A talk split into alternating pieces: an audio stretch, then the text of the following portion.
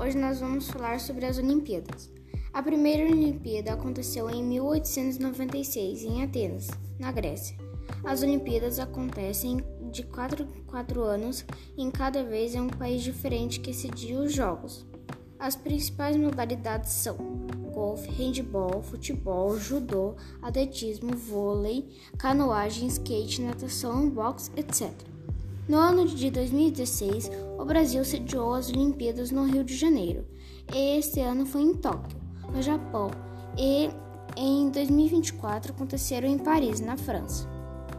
Nas Olimpíadas de Tóquio, o Brasil teve ótimas participações em, em esportes inéditos, skate surf, e ganharam três medalhas de prata no skate e um de ouro no surf.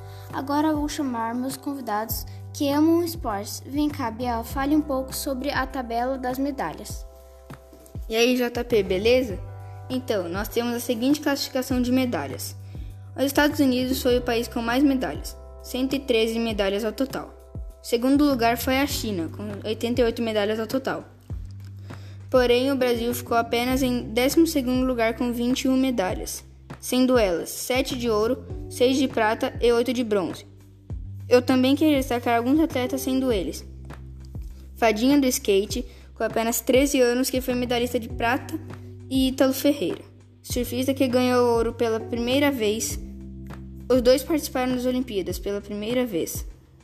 Obrigado, Biel. Agora eu vou chamar o meu outro convidado, que é o Rian. Oi, JP. Eu queria falar sobre uma ginasta muito famosa nos Estados Unidos, a Simona Biles, Simone Biles. Ela era considerada favorita para uma modalidade ginástica olímpica, mas ela já é, foi vencedora de 25 medalhas em campeonatos mundiais. Porém, este ano, no meio das Olimpíadas, ela resolveu desistir, pois não estava bem emocionalmente. Apesar de alguns críticos condenarem essa atitude da ginasta, a equipe a apoiou, reforçando a importância da empatia com atletas. Com isso, ficou a lição de cuidar da saúde mental assim como se cuida do corpo físico.